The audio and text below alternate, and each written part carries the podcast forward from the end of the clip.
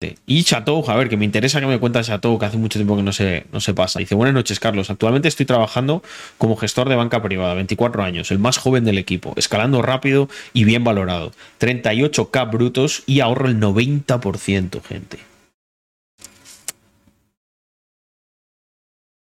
Bien ricos, ¿eh? Joder.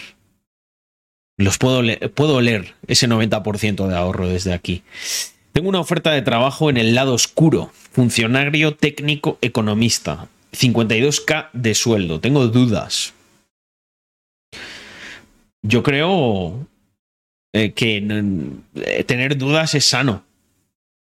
Aquí lo que hemos dicho siempre.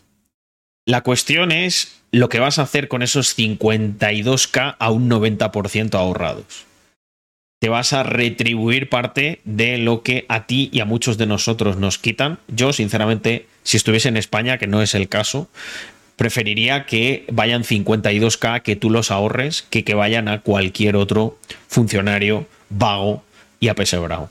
Entonces, por ahí, a nivel moral, no hay que tener... España está, es como un avión, ¿vale? Que ya está en barrena, está cayendo. Eh, es muy difícil pararlo o sea, se para cuando llega al suelo, pero cuando llega al suelo, ¡pum! pega una hostia, ¿vale? Entonces, em, mientras estás en la barrena, todo lo que puedas hacer para protegerte de eso a mí me va a parecer bien.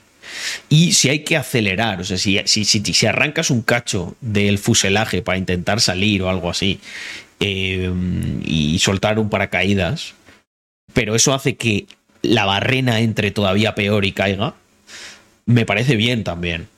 Porque ya hemos llegado a. Este, este, concepto me encanta, siempre lo utilizo al, al, punto de no retorno, ¿no? Como en la peli de Regreso al futuro. Entonces, yo creo que lo que hay que hacer ya es en modo supervivencia. Esto es como, como en el póker, ¿no? Eh, cuando estás push fall o push for all, no me acuerdo cómo se llamaba, cómo se decía. Ya tienes que ir all-in. All-in a que, a que España se vaya a la mierda, eh, pero tú te protejas y hagas cosas o te pires o, o ya está. Y cuando toque suelo, cuando toque suelo, ahí será muy interesante España, porque habrá que reconstruir un montón de cosas. Y no sé, igual es una cosa que veo así de viejo o algo, eh, estaré encantado de reconstruir, de hacer cosas. Pero ahora mismo, eh, bueno, ese es mi feedback, Chatou. Chatou. A ver, un momento. Vamos a desactivar notificaciones que me salen por aquí. Mm. Vale, vamos a ver eh, a partir del 7.30. Vamos a ver a Saezar Blue, que yo no lo conocía hasta el vídeo del Tesla. Todo va a salir bien. La gente que está en Españita, tío, hay veces que, no sé. Sobre todo estos, ¿no? Creadores y tal. Me da, me da como una pena rara. No, no, no. No sé muy bien por qué. Vale. Igual ha visto mi stories el otro día, ¿no? Eh, eh, fijaos que creo que acaba de salir de aquí, de lo del certificado. Y yo salí del certificado contentísimo. Gente, han tardado un minuto en dármelo. Ah, es que es increíble, tío. Es que es increíble. Es la polla. Ah, e, esas son las partes de Andorra que adoro, tío. De verdad. Pero bueno. Hoy no, no, no, no, hablemos de mí ni de Andorra. Vamos a ver qué nos cuenta aquí el pana Saezar Blue. Eh, aquí está el tío.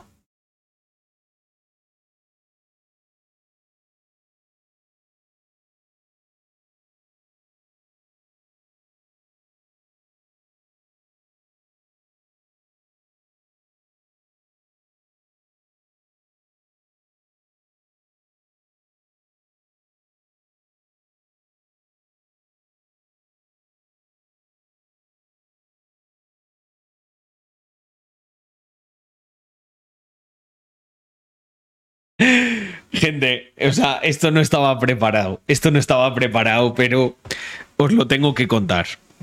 Mirad, eh, he tenido que hacer unas contra... Bueno, últimamente he hecho algunas... Un inciso, un inciso. El audio no está... Uh, espera, vale. Repetimos. Mira, vamos a repetir esta, esta parte, ¿vale? No pasa nada. y os voy a contar algo. Os voy a poner al día porque ha surgido una ola de gente que ahora todo el mundo es asesor laboral. Todo el mundo me va a dar a mí la charla de que lo hago mal, que no tengo ni idea, que no es verdad lo que digo o que la gestoría me estafa porque no es normal que lleve, ya van a ir a los 15 días para hacer un maldito contrato. Bueno, pues hoy permitidme que os cuente mi versión. A ver, gente, eh, esto no estaba, no estaba preparado, ¿vale? Pero es que yo justo me he visto en la misma situación. Porque eh, pensaba, pensaba, o sea, últimamente, pues bueno, eh, he hecho varias contrataciones, pero desde aquí, desde Andorra. Y, y tenía una situación en la que se daban unas prácticas curriculares de unas personas que, van a estar como becarios. Y entonces yo pensaba que aquí en Andorra iba a tener que hacer un trámite en inmigración y tal. Y dije, bueno, voy a hacer una cosa, voy a aprovechar, ¿no? Eh, pues yo sabéis que siempre lo he dicho, todavía conservo cierta estructura en, en España. Y entonces digo, bueno, lo voy a contratar desde España. que suene, no sé, una música en vuestra cabeza de circo y de payasos por aquí, ¿vale? Porque 15 eh, días también me he pegado yo para al final llegar a la conclusión de decir, mira, lo voy a hacer de otra manera desde aquí porque es que es imposible, gente. O sea, seguro de convenio, prevención de riesgos laborales para, una, para unas personas que trabajan con un portátil. O sea, no sé, ¿qué, es lo peor que le puede pasar? Que se le salte una uña porque pulsan mal el teclado. O sea, hay que hacer prevención de riesgos laborales para, para alguien que trabaja desde casa y con un ordenador. O sea, no sé, ¿qué va a hacer? ¿Se va a poner con el portátil en el balcón y se va a caer?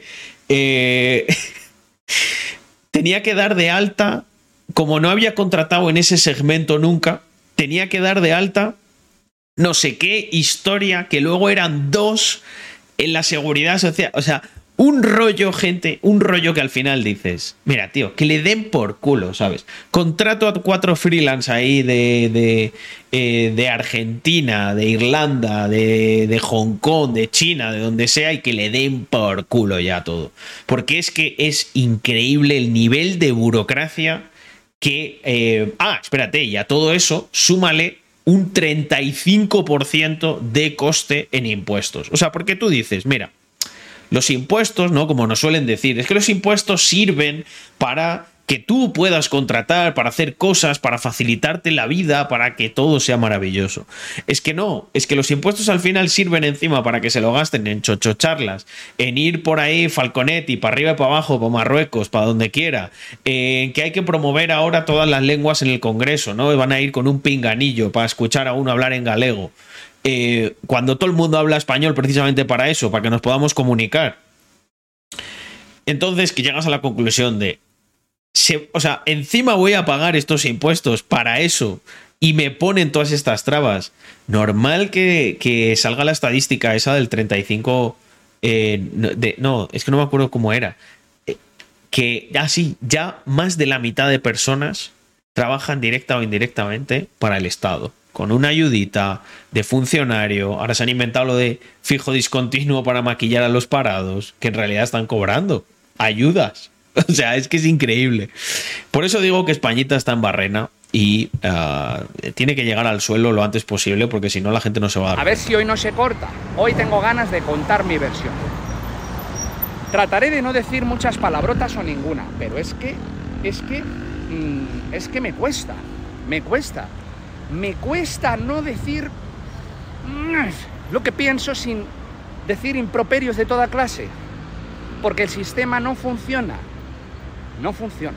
Tú entras en una página de lo que sea, de la seguridad social, de Hacienda, de lo que sea, y cuando vas a hacer algún trámite, te dice, venga, ¿con qué certificado quieres entrar? No funciona muchas veces. Literalmente no funciona. Y te ofrece una carta de certificados. Hay como, ¿quieres la clave 24 horas? ¿Quieres la clave PIN? ¿Quieres la clave permanente? ¿O quieres Sí, sí, es que es increíble. Cuando tendría que ser, mira, metes el DNI y ya está. La firma de la Fábrica Nacional de Moneda y Timbre. Vamos a ver. Pero vamos a ver.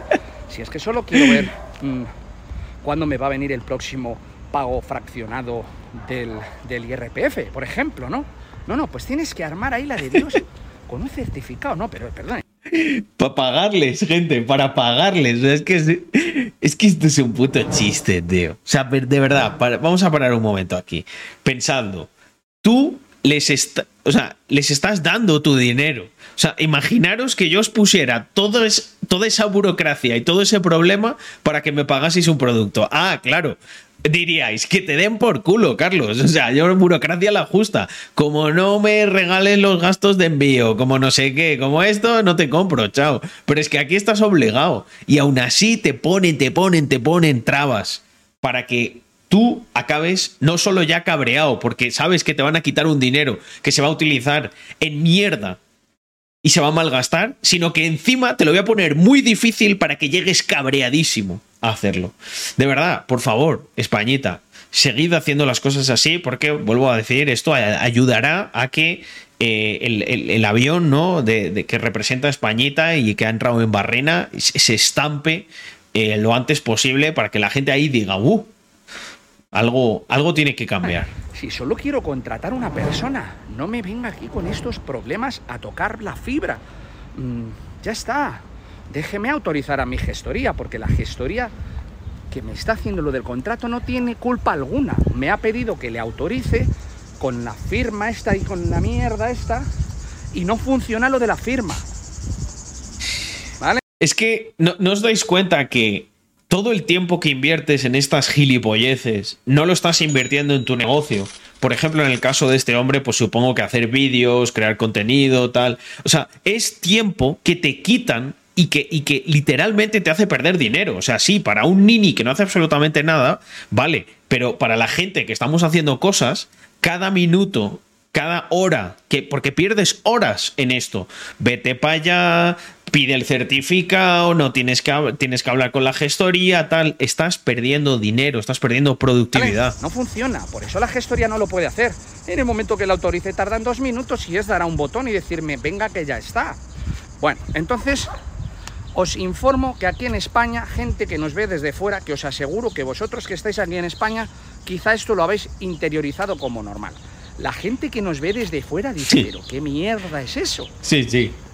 ¿Cómo que hay unos certificados para... Yo me escojono con eso. O sea, mi certificado tardé en sacarlo, en sacarlo literalmente un minuto. Y es tan sencillo el certificado como que tengo que firmar algo, me envían un SMS, pongo un código, ya está, firmado. Ah, punto. verificar que eres tú. No. Si quieres es mi prima. Pídeme los datos que quieras, pídeme una contraseña y ya está. Lo mismo que se hace para casi todo en Internet. No, no. Aquí con lo de la ley de protección de datos tenemos distintos niveles de seguridad. Dependiendo de lo que tú quieras hacer, tienes certificados de una seguridad así, otros así, otros así, pero dime qué seguridad. Por ejemplo, yo tengo ya un certificado. El certificado que tengo, con ese certificado, autoricé a mi gestor que lleva toda la parte laboral. nunca había ningún problema. Nunca. Bueno, vamos a contratar a una persona, ¿no? Ese certificado no vale. ¿Cómo? Pero ese certificado certifica que estoy certificado. O sea, mm, la fe, voy a mirar el chat, voy a mirar el chat, que me vais a decir que no se oye, sí se oye. Vale. Entonces, el certificado para certificar que estoy certificado, certificadamente hablando, lo tengo ya, porque llevo años pagando en Hacienda, coño. Porque tengo que tener otro para contratar a una persona. No, pues no lo sé. Es que es, una mayor estúpido. ¿Y esto qué significa? Que cuando ¿Qué va de seguridad ni qué pollas? Es más contratación, más gasto, sabéis el dinero que habrá costado, eh, porque las webs del gobierno son las webs más caras del mundo, cuestan millones de euros y son las peores que hay, son terribles.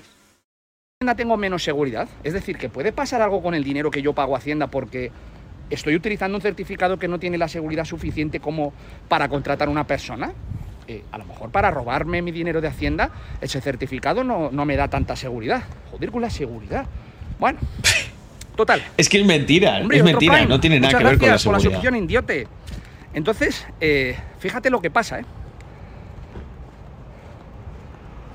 Con el cuento de la pandemia, no que la pandemia sea un cuento, ahí ya no ven ni a opinar, pero con el cuento de... Es un puto cuento la pandemia. No, es que hubo una pandemia, ahora todo va por o sea, se, se, elaboró un cuento alrededor de ella muy grande. El otro día vi, en los próximos días voy a reaccionar a un post que está en inglés, pero creo que lo voy a traducir, que es, es alucinante. Antiguamente tú ibas a Hacienda, pum, te sentabas en una silla y te atendían. Ahora no. Entonces, No. para tener el certificado, lo tienes que solicitar y además tienes que pedir una cita para llegar allí con tu DNI, que el funcionario vea que eres tú el Es que esto es increíble, porque los que hayáis visto mi vídeo del otro día, es que fue, o sea, hablé con mi gestor un jueves, ¿vale? Y me dijo, oye, Carlos, para esta cosa necesitas un certificado que hay aquí. Y, y le dije, y yo ya, yo ya estaba fibrilando ahí, en plan de, guau, vas a ver tú esto, tal. Dice, no, no, vete mañana. Digo, pero se necesitará cita previa. No, no, no, vete, esperas. O sea, fui sin, sin cita. Esperé, pero literal, 10 minutos, 8 minutos, algo así. Me tocó, sin cita, y en menos de un minuto, o sea, me pidieron eh, mi móvil y la tarjeta de residencia de Andorra. Y, pero, buah, gente, es que fue increíble, literal. O sea, en menos de un minuto me llegó un SMS, certifiqué el código y la chica me dijo, ya tienes el certificado. O sea, y fue como, ¿what? O sea, al principio pensaba, no me lo creía. Digo, no, no puede ser, no puede ser. O sea, soy yo, soy yo que quiero demasiado a este país y no soy objetivo. No, no, no. Esto en España, bueno, vais a ver la historia de terror que habrá aquí, de pues, tienes que ir, no hay cita, está dentro de tres semanas. Es que, ah, es que es, es- no sabéis cómo se siente de bien, de verdad, eh, no tener que hacer todas esas mierdas. el del DNI y que te dé las claves para el certificado. Bueno, cuando yo pedí cita en Hacienda, en Alcalá de Henares, para esa cosa, la cita me la dieron 14 días después. 14 días. No, no había visto el vídeo, no había visto el vídeo, gente, pero es que lo sabía. Es que es así, es que es una pérdida de tiempo, es que son unos putos ladrones, ni certificados, ni hostias, ni contratación pública. Son unos putos ladrones, hacen perder el tiempo, el dinero a la gente. O sea, es increíble. Luego te vienen que sí con la sanidad. Mira, apoyas la sanidad. Que se pega la gente en listas de espera. Que no, que no sacáis la estadística de todos los muertos que hay en la lista de espera. O sea, sanidad apoyas. Se gastan el dinero de la gente en cosas que no benefician a la gente. Esta es la puta realidad. Y por eso, por eso te vas tan contento. Por eso no vuelve nadie. Si tan bueno fuera todo lo que habría, eh, habría un montón de arrepentidos que se van y vuelven. No vuelve ni Dios. No vuelve ni Dios a este sitio, ni van a volver, nunca. Estoy harto de que me pregunten, Carlos, ¿y si, y si bajasen los impuestos y tal, yo no voy a volver en la vida. Voy para allá a pegarme las vacaciones a tal. O sea, esto es lo que dijo Celote, tiene mucha razón. España es un país muy bueno para gastar dinero. Pero para generarlo es terrible. O sea, es, es, es como, no sé, es como estar en un campo de concentración de los nazis. O sea, eh, es que es impresionante. O sea, pero claro, ¿qué ocurre? El nini promedio, el que recibe una paguita, como no tiene que hacer mucho trámite y seguro que no le piden ocho certificados pa- para solicitar la paguita, como le piden a este hombre, que lo único que quiere es contratar, dar trabajo a alguien y que produzca, pues así nos va a ir hasta que explote, porque no van a poder imprimir dinero eternamente. Va a llegar un punto en el que se va a convertir en, bueno, ya es un poco república bananera España. días. Pero tú te crees que eso está lleno 14 días, hombre. Porque luego vas allí y no hay casi nadie. Y no hay ni Dios. Porque la gente ha pedido la cita y ni va. O porque es que dan una cita para cada 15 minutos y lo que tú vas a hacer se tarda dos. Entonces, y no te atienden si no vas con la cita. Es que abajo hay un control de seguridad. No vaya a ser que, que hagas algo allí en Hacienda con, no sé, con una metralleta. Deme usted mi declaración de la renta o le mato. Pues ya me dirás tú. Pero no pasas el control si no tienes la cita y se la enseñas al del control. Digo, pero vamos a ver. ¿Hasta dónde va a llegar esto, señores? 14 días Es que- esperando Es que es un chiste, gente, es un chiste. Yo creo que. mm, Yo creo que la vamos a dejar aquí la reacción porque ya me huelo que va a ser cíclico. Va a ser cíclico. Es que. eh, es así. O sea, con la excusa de la pandemia. Con la excusa de la pandemia. Lo único que hemos hecho es patrocinar todavía más la vagancia e ineficiencia del funcionariado. Porque es lo. Yo me acuerdo uno de los últimos trámites que tuve que hacer. eh, encima, encima fue. eh, creo que en Hacienda. Sí, fue en Hacienda. Que me hicieron ir a comprar un boli para firmar una mierda de papel que ellos me estaban pidiendo. Entonces, mirad, os voy a ser totalmente sincero en este aspecto, pero totalmente. O sea, que me caiga un rayo si una coma de lo que voy a decir es mentira. Cuando te vas a Andorra o te vas a otro país o lo que sea, obviamente, obviamente, te vas por el tema de los impuestos. Pero os voy a decir algo. No es de los impuestos. ¿Vosotros creéis que yo me junto con un familiar y le digo, mira, mira los 80.000 euros que me he ahorrado aquí de impuestos este trimestre? No. Lo que le enseñas es un vídeo como este y le dices, mira, mira por dónde me paso yo todo esto y esta burocracia. O sea, lo que, lo que os trato de decir es, obviamente el tema de los impuestos está ahí, pero la ineficiencia y la carga, la carga eh, mental que te produce todo esto, eso no tiene precio. O sea, yo, sabiendo lo que hay, sabiendo lo que hay, si tú mañana me dices, oye Carlos, ¿y si en Andorra pusieran el IVA al 28%, te quedarías? Me seguiría quedando. O sea, es que creo, creo que aunque igualases todos los impuestos y tal, me seguiría quedando simplemente. No tiene sentido, ¿no? Porque al final el que no tenga peso, el político, hace, es una protección ante esto. Pero, pero es que solo por no patrocinar esa ineficiencia, ineptitud y mediocridad que inunda las instituciones españolas, me quedaría.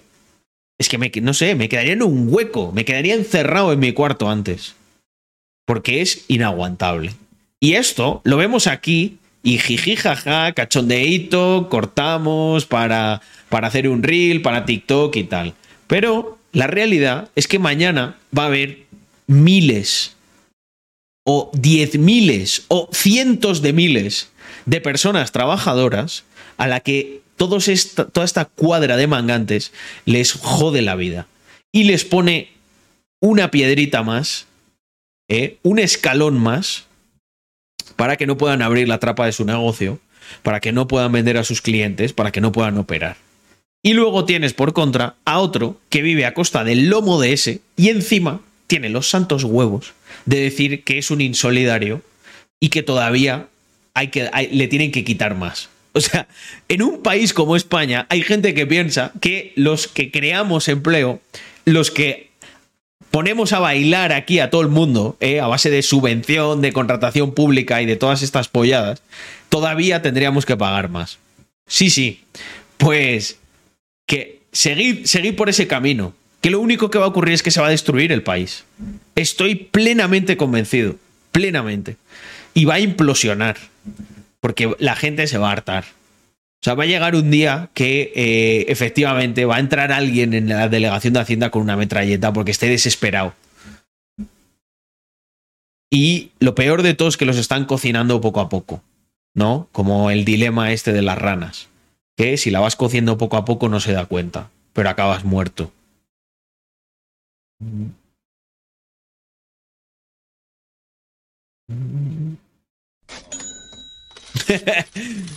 de Stari.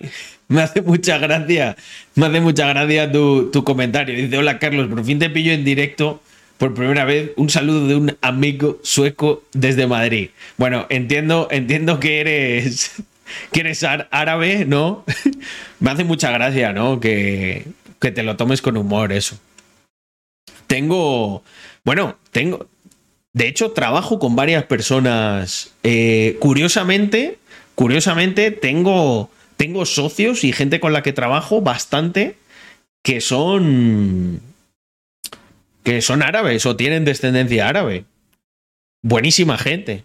Eh, esos son los que yo quiero. No los colegas. Estos que. ¿Habéis visto el vídeo que se han grabado eh, cruzando en una lancha y ahí con, con el móvil escojonándose y tal.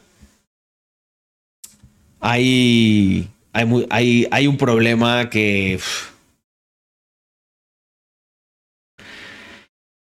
Me da igual que la gente no lo quiera ver. Lo va a acabar sintiendo. Mm. Hostia, qué bueno. Le echaré un vistazo. Tiene el mismo nombre. Que vuelvan los grises, hostias. Joder, los grises. Eso eran los de los de Franco. Bueno, pero nuestro amigo Facha, Facha DD, eh, supongo que le molaba.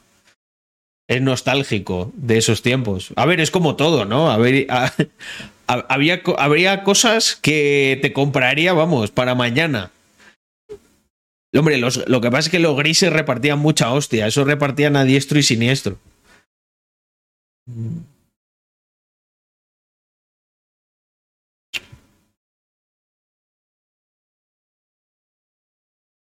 Porque el español promedio no entiende ni quiere entender. Por desgracia es así. Por desgracia es así.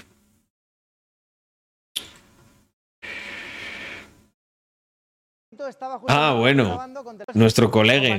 es que hoy, tenemos un streaming. Eh, no os despeguéis de la pantalla porque os lo perdéis. Hoy va a ir bien. Y ahora voy a, pasar con las preguntas de la comunidad que van a estar muy guapas. un momentito estaba justamente aquí grabando con Televisión Española en directo eh, porque me han venido a preguntar qué pasa con el tema de los trabajadores, que no hay trabajadores, que no quieren trabajar, que, que electromecánicos para vehículos eléctricos. No, mirar ni electromecánicos para vehículos eléctricos ni leches. El señor que había en el plató ha dicho una cosa que no me ha gustado y no he tenido la oportunidad de rebatir, entonces lo digo yo aquí públicamente para todos la gente, para todos mis espectadores, ¿no? Sé cuántos verán a este señor en televisión española, pero a mí creo que me vais a ver unos poquitos después de decir esto. Eh, no hay gente que quiera compromiso, no hay gente que quiera trabajar, no se trata de contratos precarios, no es cierto.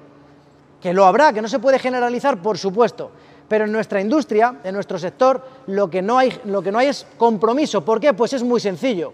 Porque yo me voy ahora mismo de aquí, si soy español lo tengo más jodido, pero si no, si no soy español, no. Adiós, compañero. Eh, el reportero de televisión española, muy gente. Pero si, si mm, soy español, todavía tengo derecho a alguna ayuda. Si soy extranjero, como nos ha pasado con ISAM, que no soy racista, pero, pero, pero sí que me enfado mucho con estas cosas, un año para hacerle los papeles, le damos de alta, le, formamos, le preparamos la ropa, le, preparamos todo y nos deja colgados a los 15 días y se pira. Mientras en este país siga habiendo ayudas a gente que pueda trabajar, no va a haber trabajadores, ni va a haber gente que se preocupe por formarse y cualificarse para trabajar en distintos puestos. Ayer me decía un amigo, Juan, que se dedica a la campaña de higos en Extremadura, que no tiene gente para coger higos. Nadie quiere ese trabajo, porque entre la ayuda, y, estar en casita fresquito. Es que lo que dije yo el otro día, lo dije o no lo dije. Pero sí, yo lo entiendo perfectamente. Vamos a ver, tú te vas a ir a coger higos para ganar 300 o 400 euros más o intentas malvivir ahí amochándote en, tu, e, e, en la habitación de tus padres jugando a la Play todo el día y sin hacer mucho ruido y comiendo y tal y gastando poco. Pero sí es que yo lo entiendo perfectamente. Teniendo la segunda opción, un chaval de 16 años, 17, 18, 20, ¿qué va a hacer? A no ser que obviamente sean los, los chats que hay aquí en esta comunidad que dicen, no, no, yo con todos mis cojones, Carlos, yo me voy a esforzar y voy a hacer eso, voy a ahorrar, voy a hacer lo otro. Pero la mayoría de la gente no es como mi gente. La mayoría de la gente le pones entre esas dos opciones y no tiene duda. O sea, dice, mira, me quedo que si con ayudita, que si no sé qué tal, y aquí no hago nada. Y este es el problema que hay. O sea, vamos a ver, aquí hay alguien que de verdad piense que tenemos los mejores datos de paro de los últimos tiempos. O sea, que han convertido a los parados, los han llamado fijos discontinuos y ahora, mira, mira, os digo, yo normalmente hablo con conocimiento de causa. ¿Sabéis que me dije? Otra cosa que se me ha olvidado antes, pues la voy a contar ahora.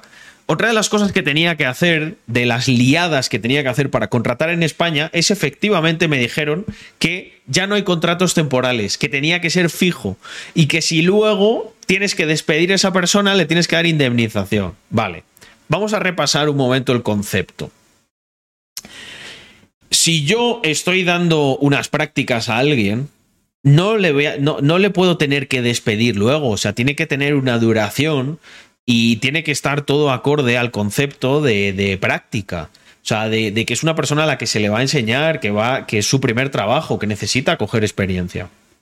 Si ahora conviertes a todo el mundo en un fijo ficticio, vas a maquillar todo lo que tú quieras. Hay muchos fijos que están trabajando, que trabajan que una semana. O sea, un tío que ha trabajado una semana es un fijo discontinuo. Eso es un tío que tiene un trabajo temporal de toda la vida. Y que en el momento en el que no está trabajando debería pasar a figurar. Es que, fijaos, ¿eh? ¿Qué, qué cosa más revolucionaria voy a decir? Que me funen por esto que voy a decir. Un tío que trabaja temporalmente tendría que tener un trabajo, un, contrato temporal. O sea, no puede ser un fijo discontinuo. O sea, porque ¿qué pasa? Es que está, mientras no está trabajando, está trabajando. ¿Pero en qué? ¿En, su mente o, o, qué? Entonces, lo que ocurre es que hay muchos zotes que te van a decir, tenemos los mejores datos de, de la historia. Eso sí, me hace bastante gracia a ver cuando luego, si cambia el gobierno y gobierna la derecha, y se aprovechen de ese maquillaje, pero es que no es ni un maquillaje, es que es, que, es, que es una estafa. O sea, es una estafa que una persona que no esté trabajando figure como que no es un parado. O sea, ¿qué pasa? Ya no existen los parados. O sea, un tío que porque trabaje una, un día al mes o una semana al mes, eso eh, el resto del año o del tiempo no está parado. Mira, si eres tan tonto como para creerte eso, tienes un problema.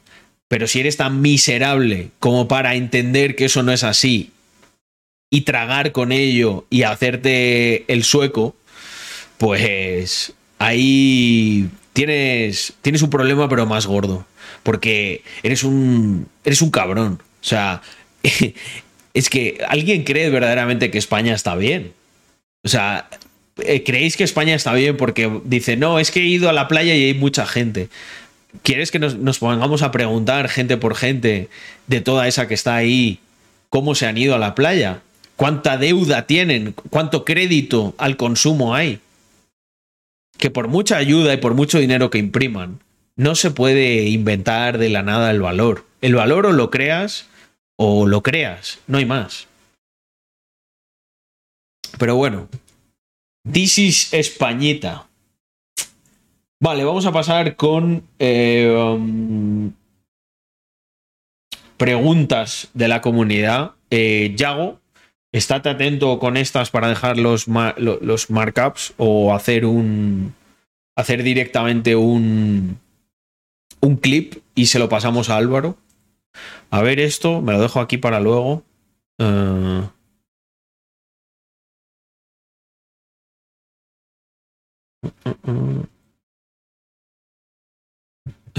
Bueno, espera, vamos a ver esto rápido, que me ha gustado.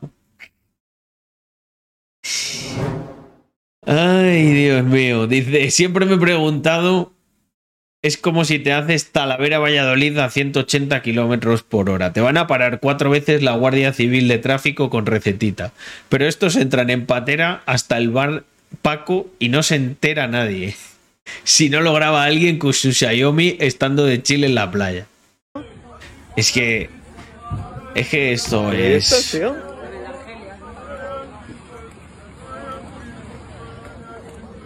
¿Pero estás diciendo esto, en serio, tío? Pero mira, sí que se están grabando con móvil. Están celebrando. No, no me lo puedo creer. ¿Están, cele ¿Están celebrando aquí o qué es esto?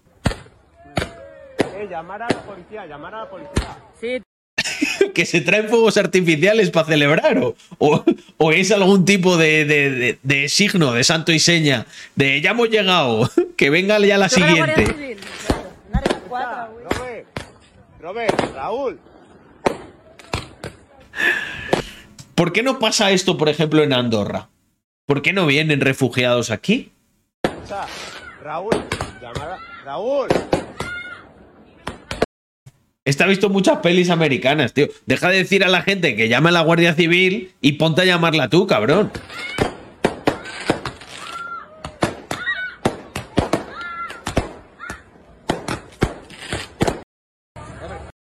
Están avisando a los de Tánger. Madre mía, madre mía, madre mía.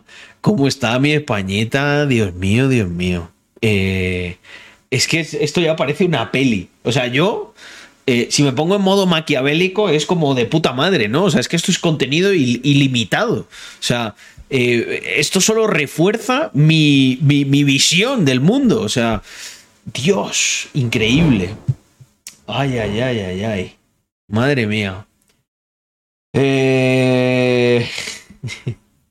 vale. Vamos allá con las preguntitas de la comunidad. A ver. Mm, mm, mm, ¿Qué tenemos por aquí?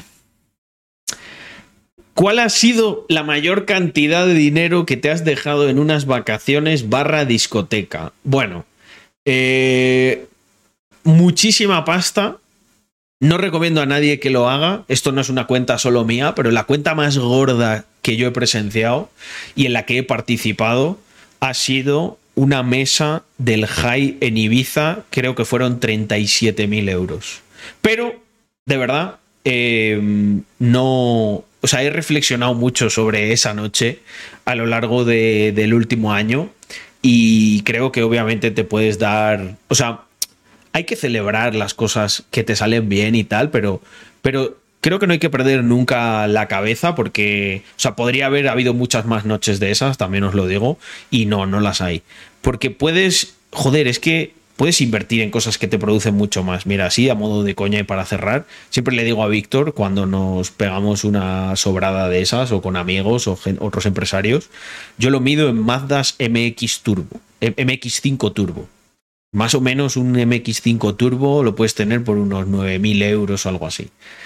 Digo, tío, imagínate, un Mazda MX5 Turbo ahí. uh, hostia, esta es buena. ¿Es cierto que cuanto más dinero tienes, más personas se acercan a ti por interés? Bueno, en mi caso personal, o sea, respuesta corta sí, por supuesto, pero en mi caso personal, como ha sido un trabajo duro eh, y, siempre con un enfoque muy a largo plazo, yo diría que esas personas así interesadas creo que detectan rápidamente que conmigo no van a llegar muy lejos. Pero claro, cuando has ganado así de repente mucho y tal, o gente que, que ya nació con, con, mucho, creo que no tienen como los skills para detectar a este tipo de aprovechados. Buenísima. ¿Por qué crees que España intenta destruir a los emprendedores con tan altos impuestos? Bueno, esto es muy sencillo de explicar. Eh, los los gobernantes han descubierto que si tú eh, creas una especie de pseudoparásito, digo pseudoparásito porque estas personas son, digamos que a la mitad funcionales. O sea, si tú coges y subvencionas, ayudas y la gente tiene unas cotas de productividad más bajas, los puedes manipular mucho mejor. Hay una métrica que define esto perfecto. Tú coges un autónomo, ¿vale? Y jodes a ese autónomo para dar tres subvenciones. Vale, pues lo que pierdes es un voto y ganas tres. Por lo tanto, tanto, las matemáticas eh, maquiavélicas de los, de los gobernantes, especialmente de, España, salen a cuentas. Sin ninguna duda que salen a cuentas. Eh, ¿Crees que son necesarios tener muchos impuestos para poder pagar hospitales, carreteras y educación? Bueno, es muy sencillo tú coges todos esos servicios, hospitales, carreteras y educación, te vas 25 años atrás, eh, ya existían, cuando yo era pequeño había todas esas cosas, me atrevería a decir que eran incluso mejores, no había listas de espera, la educación no estaba politizada, las carreteras no, ibas votando eh, en cada tramo, creo que había hasta menos peajes de los que nos van a poner ahora, por lo tanto yo creo que obviamente se puede tener todo eso, fijaos, yo vivo en Andorra, y tienes todo eso, tienes colegio en tres idiomas y no necesitas altos impuestos. ¿Cuánto dinero tiene tu amigo más rico y a qué se dedica? Vale, la persona que yo conozco de haber confraternizado con él y tal, más rica, eh, yo no voy a decir su nombre ni nada y tal, pero es una persona que viene de un grupo familiar de la industria farmacéutica muy tocho y que tiene una barbaridad de dinero. O sea, todo lo que te puedas imaginar, ¿sabes? Eh, viajes en jet privados, barcos, eh, no sé cuántas casas. De hecho, un día me dijo, si tengo una casa en Andorra, que era de mi abuelo, no sé qué. O sea, pero en plan como quien te dice, y, luego vi lo, cómo era la casa y era un chalet inhumano. O sea, un chalet que, que ya lo quisiera tener yo. Eh, esta sería, sí, la persona que más, más parné tiene que conozco. Em, mm, mm, mira, esta, esta, la hemos contestado antes, ¿no? Eh, claro, esto me ha condicionado porque lo vi. ¿Qué acciones definen a un hombre? Mm, venga, le voy a dar otro enfoque, así tenemos, tenemos otro clip. ¿Qué acciones definen a un hombre? Bueno, yo creo que un hombre, eh, a pesar de toda la basura que hay ahora mismo eh, progresista y todo esto, o sea, un hombre, todo el que es un hombre de verdad sabe lo que tiene que hacer, ¿no? Creo que un hombre tiene que ser eh, leal, tiene que ser valiente, eh, no tiene que mostrar, no tiene que mostrarse débil en público bajo, bajo ninguna circunstancia. Eh, creo que es sano que tú muestres a lo mejor tu, debilidad o tu parte más empática con la gente que te quiere, con gente que se ha ganado tu confianza, pero nunca eh, de otra manera, porque si no eso pues lo van a aprovechar otros hombres, hombres débiles, que realmente utilizarán esas cosas para, para destruirte. Vale. Esta de alguien que me conoce os acuerda de esto. Eh, vale. Mm. ¿Cómo fue perder casi a tu madre en un accidente y cómo te cambió la perspectiva de la vida? Bueno, yo creo que hay varios ejemplos de. O sea, yo no, suelo hablar mucho. Ya sabéis que yo soy alguien bastante positivo y no hablo de las cosas malas, pero todo el, a todo el mundo le ocurren cosas malas y algunas terribles, ¿no? Como esta, que es un accidente que tuvo mi madre cuando yo era pequeño y yo estaba en ese coche y pues prácticamente la vi que, que casi se moría, ¿no? Pero creo que la reacción que tuve en ese momento, yo era un niño, creo que tenía 11 años o 12 años, tuve una reacción rápida de salir rápido, buscar ayuda, coger buscar su móvil entre los amasijos del coche porque estaba destrozado. Intenté ayudar para que se le liberaran las piernas, pero obviamente no pude. Tuvieron que venir los bomberos para eso. Y me acuerdo que el teléfono estaba un poco estropeado, pero yo sentía que tenía que llamar a mi padre muy rápido para explicar lo que estaba ocurriendo. Y me acuerdo que por puro instinto abrí el móvil, verifiqué la batería si estaba bien y me acuerdo que un pin de la batería estaba doblado lo coloqué bien, lo encajé, llamé a mi padre, le expliqué con mucha con mucha soltura y con la cabeza muy fría lo que había pasado, le dije, estamos en este kilómetro tal, y yo era un niño bastante pequeño. Y creo, y me felicitaron mucho, me acuerdo, los, los mayores, ¿no? Por cómo me comporté en esa situación. Y creo que además aprendí a apreciar la vida, vi vi como un montón, cuando, cuando tienes un accidente es literal, ves las cosas en cámara lenta y hostia, vi, vi, visualicé muchas cosas que no había hecho, que ahora sí he hecho y que disfruto con... Visualicé el que nunca había podido conducir un coche deportivo, una moto, el tener una familia, no sé, este tipo de cosas. Y la verdad que, hostia, haciendo este flashback ahora, pues me, siento muy orgulloso de cómo me lo tomé. Creo que hay que tomarse estas cosas bien y no pensar que qué triste y tal, porque al final mi madre quedó con una minusvalía permanente, pero pues creo que mi, mi, deber es empujar todo lo que pueda y garantizar que no les va a faltar de nada nunca mientras esté yo aquí.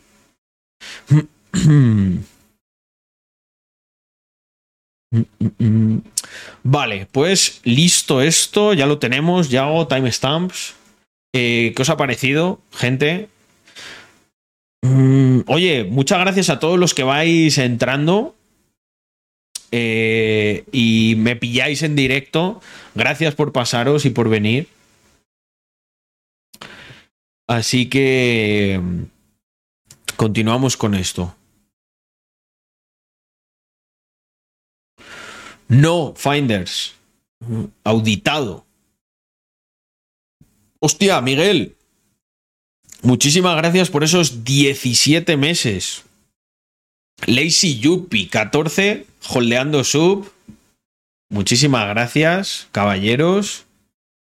American Graffiti, ¿cómo estamos? 17 mesecitos. Dice, ¿cómo va ese verano? Ando con Lee últimamente, no tengo tiempo para los streams. No pasa nada. Sabéis que está el canal de YouTube para, para los que mm, no tengáis tanto tiempo. Pensé que me delatarías. Eh, no, no eres el más rico en dinero que conozco, pero sí en, Se lo acabará siendo, seguro. En actitud, en buena onda. Jonathan siempre. Doctor Snake, 15 mesecitos. Dice a holdear suscripciones de OGs. Buenas noches, caballeros. Muchas gracias, Doctor Snake. Hostia, Chema. Muy buenas noches, gente de bien. Cara sonriente. ¿Cómo estamos? Muchas gracias por esos 100 bits. Se agradece un montón. Conozco un colega cuya familia tiene una cadena de hoteles. Bueno, el segundo más rico que conozco, lo conocí hace muchos años y lo mismo. Es un chico que eh, su familia tiene también, tiene también una... Son accionistas de una cadena de hoteles muy grande y muy conocida. Mm. Joder, Carlos, aprecio mucho tu capacidad de análisis y reflexión, es increíble. Pero ¿por qué en concreto? ¿Qué, qué te ha maravillado de esta manera, Chateau? Ah. ¿Alguna, alguna de las preguntas en concreto de, de la community?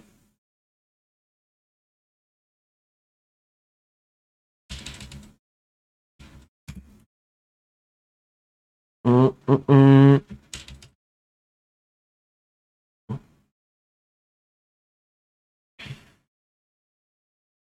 La verdad es que, a ver, Carlos, hace un mes me echaron de un trabajo, pero a los días encontré otro.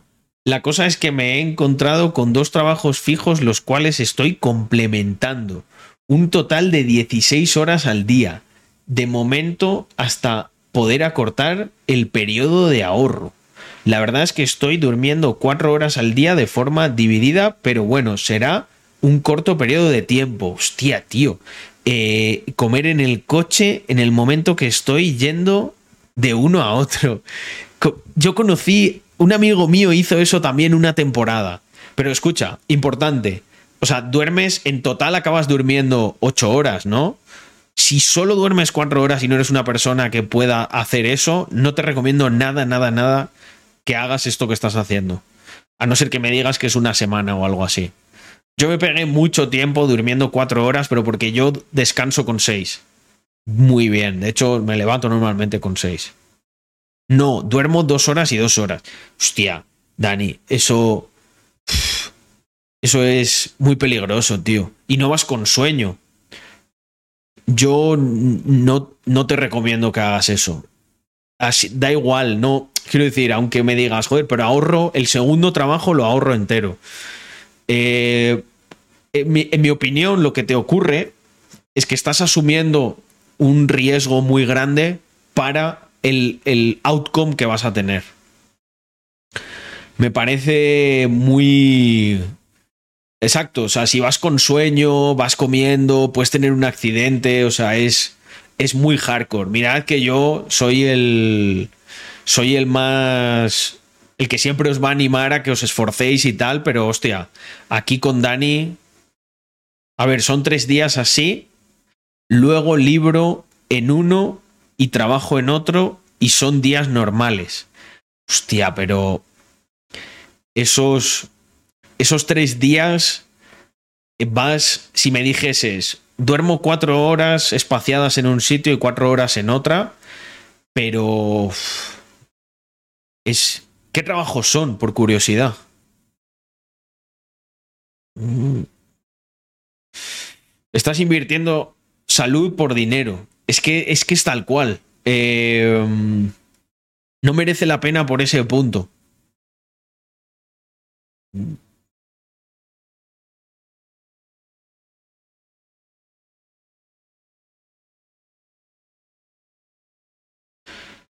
Hostia, eh, Dani, pero ¿quién, quién, del, ¿quién del PAS? Porque también conozco a otra persona, pero es eh, lo indivil, no eres tú.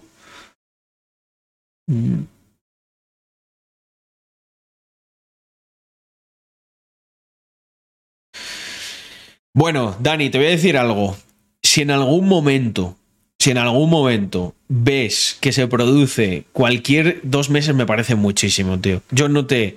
Yo no puedo aprobar eso. Obviamente aquí cada uno es libre de hacer lo que quiera, pero yo te lo desaconsejo.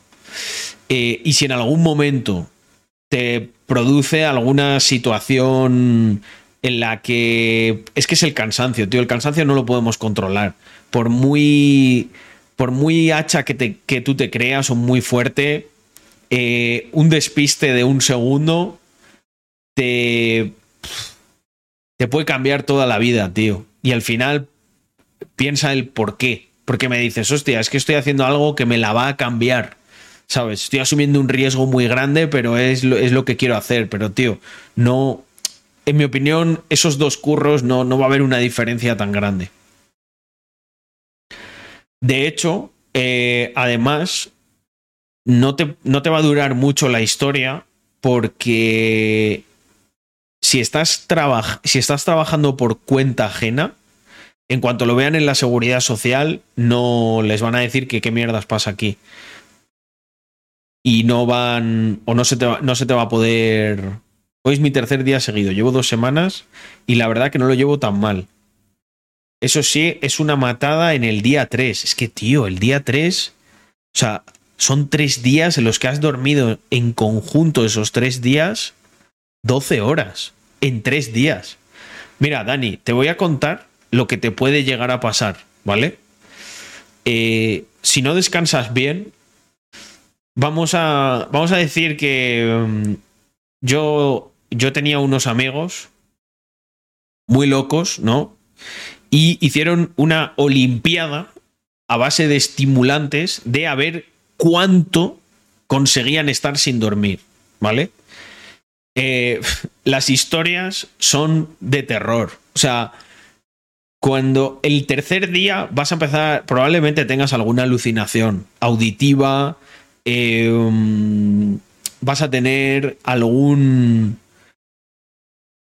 Puede que llegues a ver alguna cosa que no está, porque el cansancio te va a hacer... Es posible que te vuelvas un poco paranoide y que... Em, y que empieces a, a pensar que la gente te mira, que te persiguen, cosas bastante chungas. Porque mm, vas a empezar a olvidarte de cosas. O sea, de verdad, el, mirad, yo os... O sea, no me enorgu no Si algo yo pudiese cambiar, siempre todo el mundo dice, no, pues si vuelves al pasado, compra más Bitcoin. Vale, bueno, ok, una, piruleta para esta gente. Eh, yo si pudiese volver al pasado, una de las cosas que cambiaría sería el tema de no, de no descansar bien. O sea, yo hago reflexión y para mí esos años han sido unos años malos. O sea, unos años complicados. Porque mm, hice muchas cosas y me esforcé un montón y, y bueno, trataba de compensar descansando en el fin de semana, pero odio recordar esos tiempos y la puta nube mental que producía el. el. el no descansar, el no poder estar en mi horario, en mi salsa. Pero bueno, es verdad que es una penitencia que pagué. Yo entiendo que tú también estás intentando decir, oye, pues esta es la mía, pero yo no o sea, yo no. Yo me levantaba por la mañana, me tomaba un café e iba plenamente despierto. Eh, la parte peor era a lo mejor ya llegado la tarde y tal, pero estaba en casa. Siempre podía echarme una siesta. No lo hacía porque decía, venga, tiro y hago las cosas que me, que me toca hacer. Pero en tu caso, tío, es que físicamente no tienes tiempo. Mm.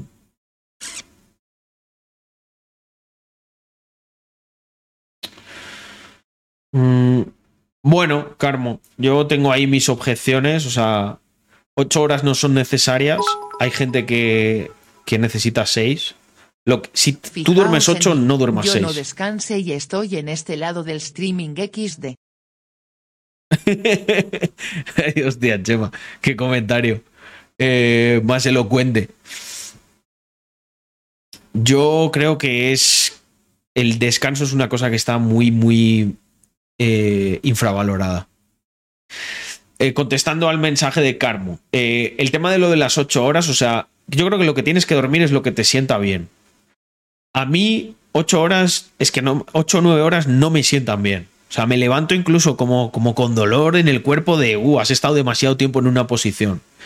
Entonces, si te sientan bien 8, duerme 8. Si te sientan bien menos 7, duerme 7. Si te sientan bien 6, duerme 6. Creo que por debajo de 6 ya estaba la cosa bastante jodida. Eh, habrá alguno muy raro que diga, yo es que a mí me sientan bien 4. Mm. Y luego, trabajar mucho en un solo proyecto y en una industria y un producto con recorrido. O sea, no me parece un mal consejo, ¿eh? creo que es uno muy bueno, pero volvemos a lo mismo. Lo de en un solo proyecto y una sola industria, mírame a mí. Es que a mí me gusta mucho hacer varias cosas. Yo creo que lo que yo hago es más difícil. O sea, el nivel de ejecución y de organización que tienes que tener para llevar varios proyectos a la vez es una barbaridad. Ahí sí que os digo que yo no creo que la, inmensísima mayoría de las personas no, no puede hacerlo. Sin embargo, si estás enfocado en un solo proyecto y en una industria, creo que, bueno, por lo menos tienes más foco y, es mejor. Mm. Yo con menos de 7 soy un zombie. Con 7 lo paso mal. Pues duerme 8.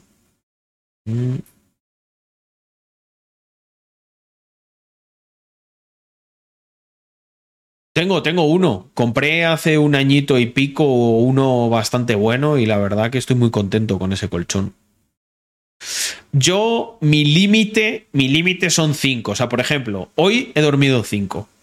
Porque me tuve que levantar temprano para una cosa y tal. Y he estado un poco cansado, aún así he ido al gimnasio, tío. No, no he puesto el show up, cago en la puta. Bueno, mañana pongo ya dos de. Dos de he entrenado hombro, tal, pero me notaba flojiqui, ¿eh? Mm.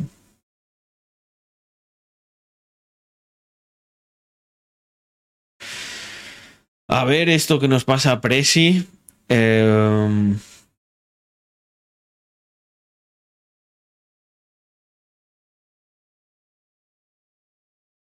uh, uh, uh. A ver, a ver. No sé qué pensar a Carlos, pero yo os puedo decir que la cosa no es cuánto duermas, sino cómo aprovechas el tiempo que estás despierto. Tal cual. También, muy importante, muy importante. No, claro. A ver si va a coger ahora uno este clip y va a decir, joder, pues yo, Carlos, duermo duermo 12 horas todos los días y no me he forrado. Bueno, pues porque, el porque las, otras, las otras 12 horas habría que verte lo que estás haciendo. a ver, esto que tiene, tiene, tiene buena pinta. Uno de los grandes problemas conductuales a los que nos enfrentamos es que chavales de 18 años que no han trabajado en su vida se piensan que están más cerca de ser ricos que de ganar el salario mínimo interprofesional. Así piensan y actúan, hasta que la realidad les da la patada. Bueno, flipado siempre ha habido. El 90% de la gente nace pobre de la gente que nace pobre muere pobre. El 90% de la gente que nace rica muere rica. Bueno, esta fuente, fuente de Cibeles eh, de esto, la meritocracia es un cuento para, para niños. Para triunfar en la vida son infinitamente más importantes tus contactos que todo tu esfuerzo y conocimientos. Bueno, puedes hacer contactos esforzándote y siendo alguien leído. ya, ya rompes ahí el ciclo, pero bueno, para esta gente no. Conoce y protege tus derechos o la gente con la mentalidad que describimos se encargará de destrozarlos. Y si tienes cualquier duda o problema en tu trabajo, puedes consultarnos de manera gratuita a través del enlace en nuestra biografía. Cuentas del estilo mentalidad millonaria, pensamiento millonario, mentalidad exitosa, joder, es todo mentalidad y un sinfín de combinaciones en las que se incluye al menos una de esas palabras están plagadas de seguidores adolescentes que realmente creen que si se quitan Netflix y se despiertan a las 4.30 de la mañana en algún momento de su vida cercano, short terms, se harán millonarios. Bueno, si te, levantas a las 4.30 después de haber dormido las horas que te corresponden y te quitas Netflix, como sacrificios, dos sacrificios están muy bien. No sé si te harás millonario, pero desde luego mejor persona vas a ser seguro. Y mejor de lo que eras antes también.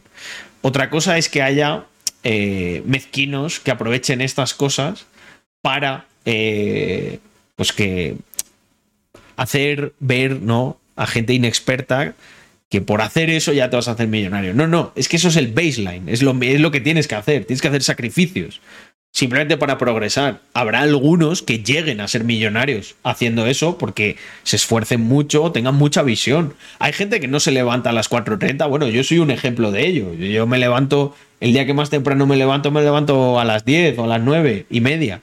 Y muchos días me levanto a las 11, a las 12. Y aún así soy millonario. Pero que, lo soy por la hora a la que me levanto. No, obviamente. Hago otro tipo de sacrificios. He hecho muchos sacrificios que la mayoría, que el 90% de la gente no estaría, vamos, ni en el peor de sus, de sus pesadillas dispuesto a hacer. Esto evita que se preocupen por sus derechos y por problemas mundanos de la gente, ya que consideran que no les va a afectar. Un tipo de mentalidad muy peligrosa por sus consecuencias indirectas y que puede llegar a causar muchos problemas si no se muestra la contraparte. Precariedad laboral. O sea, es bastante gracioso que les preocupe esto en una de las épocas en las que más ninis hay. o sea, yo creo que lo que es peligroso y lo que debería preocuparnos es todo lo contrario. Y obviamente estoy de acuerdo con una parte de lo que dice. Hay muchas. Hay, mucho flipado. Eh, hay mucho flipado. Esto es una realidad. Pero eh, yo creo que esta comunidad es un ejemplo de cómo se puede hacer las cosas con. Ah, con, con una razón de ser, ¿no? Dice por aquí, eslogan, sé pobre, muere pobre. Eso no es cierto. O sea, eh, esta gente me hace mucha gracia, ¿no? Porque para, para hablar del Estado te hablan de la clase media, de que es un éxito. Sin embargo, para hablar de esto no existe la clase media. Naces pobre. No, chico. Lo que ocurre cuando naces pobre es que efectivamente, muy, o sea, muy probablemente el entorno que tienes te va a tratar de condicionar para que seas pobre. Si tú naces, mira, yo nací en una familia que no voy a decir que yo haya pasado ningún tipo de penuria, ¿vale? Pero una familia humilde en la que su pues mi madre nunca pudo trabajar porque además eh, pues contrajo ¿no? hay una minusvalía por un accidente como comentábamos antes. Eh, tengo también una hermana eh, que ha tenido también sus historias con temas de salud. Y lo que tengo también, pues, es un padre que ha sido un currela toda la vida, tuvo una época de autónomo y luego, pues, yo empecé a hacer chanchullos y convertimos eh, su, autónomo en, un autónomo societario y desde ahí desplegamos muchas cosas de las que conocéis. Y en su última etapa de vida, eh, pues cerré una venta, le ayudé con la venta de la cartera de clientes y tal, y ahora vuelve a ser trabajador. Los últimos 10 años de su vida vuelve a ser currela. ¿Quiere decir esto que porque naces en ese entorno yo tendría que ser un currela o tal? No, pero sí que es cierto que el entorno en el que naces te condiciona. Yo he crecido con frases, o sea, mi padre me ha enseñado muchas cosas buenas, pero también hay otras cosas en las que yo pienso que, no, que estaba equivocado. También equivocado o condicionado, precisamente por, por a lo mejor el entorno en el que él también se crió. Frases como, cuando hay dinero hay que gastarlo porque no sabes cuándo, cuándo se va a acabar. Hostia, esto es una frase muy de, muy de mentalidad pobre, ¿no? O sea, no, no, amigo. Cuando hay dinero, lo primero que hay que hacer es, lo primero, primero, preocuparse de preservarlo. Luego, intentar que crezca, no gastarlo. Cuando tienes mucho dinero, puedes empezar a gastar una parte porque efectivamente a lo mejor un día te mueres tal y oye, no quieres ser el más rico del cementerio. O bueno, o sí, y le das una muy buena vida a tu legado y a tu descendencia. Pero esta gente eh, no te cuenta esa parte. No te dice que efectivamente, si la mayoría de gente que nace pobre muere pobre, es por un factor, por, por, una mezcla de factores, ¿no? O sea, obviamente les faltan recursos para hacer cosas, pero los recursos se consiguen. Eh, obviamente les falta mentalidad para eh, hacer las cosas de una manera que les saque de la pobreza. Y no la tienen, pero se consigue también. Puedes leer, puedes estudiar, vivimos en una época en la que la mayoría del conocimiento es totalmente gratuito a través de Internet. Te puedes convertir en lo que quieras y prácticamente no pagar por ello si eres listo, dedicado y, y tienes mucha autodisciplina. Así que ese rollo no me vale de que ya naces pobre, mueres pobre. Naces pobre y mueres lo que, lo que tú decidas que quieres morir. Igual que también los ricos, eso es, no es cierto que el 90% de los que nacen ricos mueren ricos. La, el mal de la tercera generación y el mal gasto que se produce precisamente porque cuando naces con abundancia no sabes apreciar lo que es el esfuerzo que requiere ganar todo eso que tienes. Yo conozco a gente, esto se lo, se lo contaba el otro día Andrea, y, me decía, joder, pero es que hay gente que tiene mucho más que nosotros y, y, joder, y yo veo que cuando hablan contigo y tal, te tienen mucho aprecio, te tienen cierta admiración. Pues claro que tienen admiración, porque cuando tú, mira, si tú naces y toda la vida has estado rodeado de Lamborghinis, vas a dar por hecho que eso es así. Pero sin embargo, cuando conoces a alguien que no nació rodeado de Lamborghinis y se va contigo con un Lamborghini o con un Porsche o con un M2 Competition a dar una vuelta, tú te haces preguntas y dices, hostia, ¿y este tío cómo lo ha conseguido si no nació en eso? Y eso es lo que produce admiración. Lo único que produce admiración, gente, es las cosas que requieren un esfuerzo, un sacrificio. Por eso yo os motivo a que siempre lo hagáis. Porque incluso incluso aunque os juntéis con gente que tiene más cosas o creéis que tiene más cosas que vosotros, si vosotros os habéis esforzado más para conseguirlas, la admiración irá en vuestra dirección y no al revés. Aunque yo también, yo, claro, uno que nació en una familia que estaba totalmente forrada, pues lo que puedo es envidiar de manera sana que tiene un Lamborghini muy guapo, que a mí me gusta pero yo no, yo no me cambiaría por él. O sea, quiero decir, a mí no me gustaría ser él. Yo prefiero ser Carlos, porque la satisfacción que produce el conseguir cosas, pues a lo mejor es más humilde en los coches que yo tengo, ¿no? No son un Ferrari de, de medio kilo.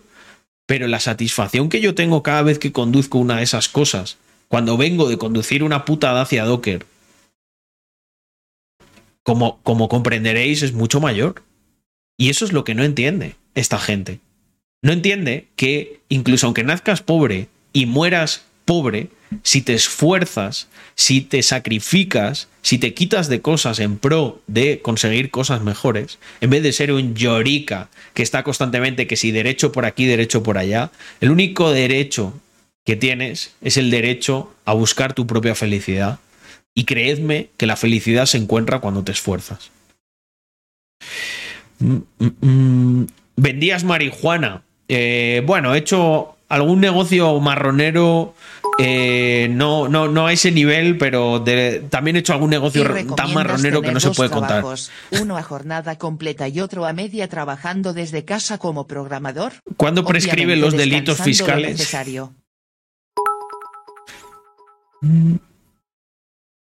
Si me permites, puedes nacer en una el David, eso sí pero si no aportas beneficio, se lo estás dejando a gestores y eso diluye tu riqueza.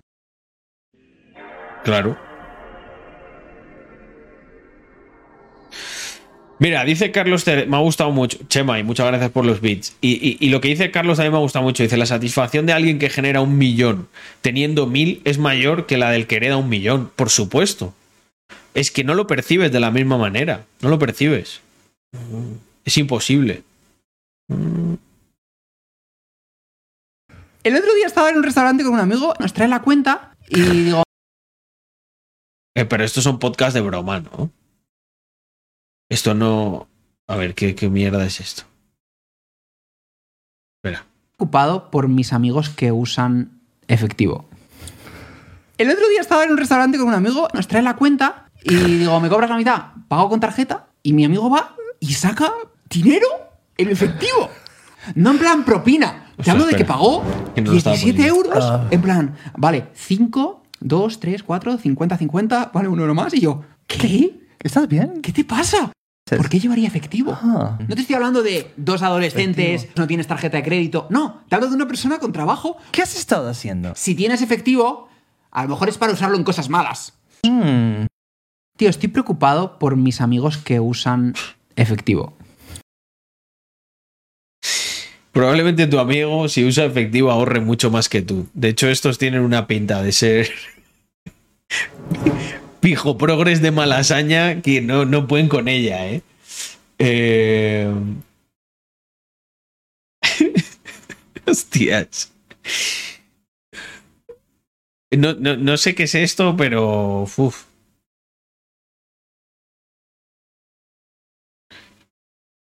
Hostias, chaval, me ha recordado a Tertulia de Bar de Malasaña. Uf, me ha dado mucho, me mucho cringe. Eh.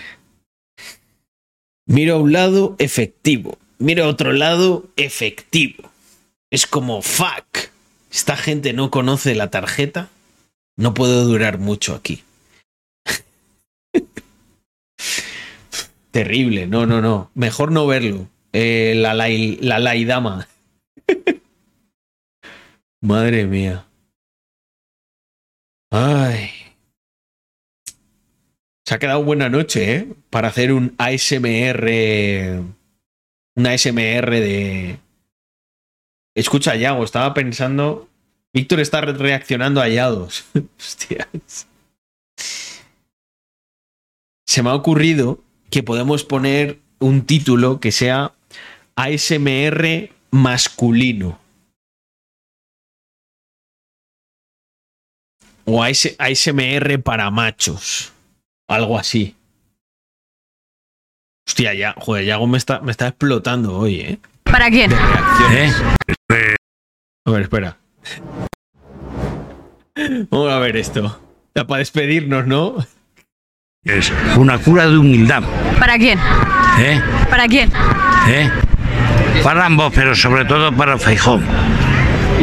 ¿Qué, ha pasado? ¿Qué, ¿Por qué tenemos estos resultados?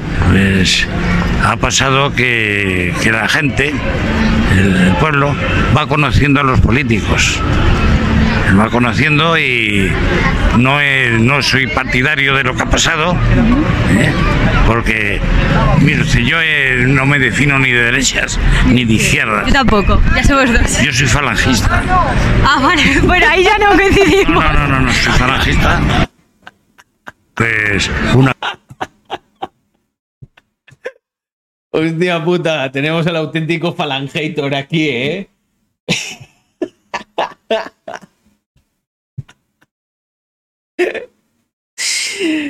Hostia puta, no la vi venir, no la vi venir. Ni de izquierda ni de derecha. Yo soy falangista. Pero un día, un día, tío, teníamos que. Tendríamos que.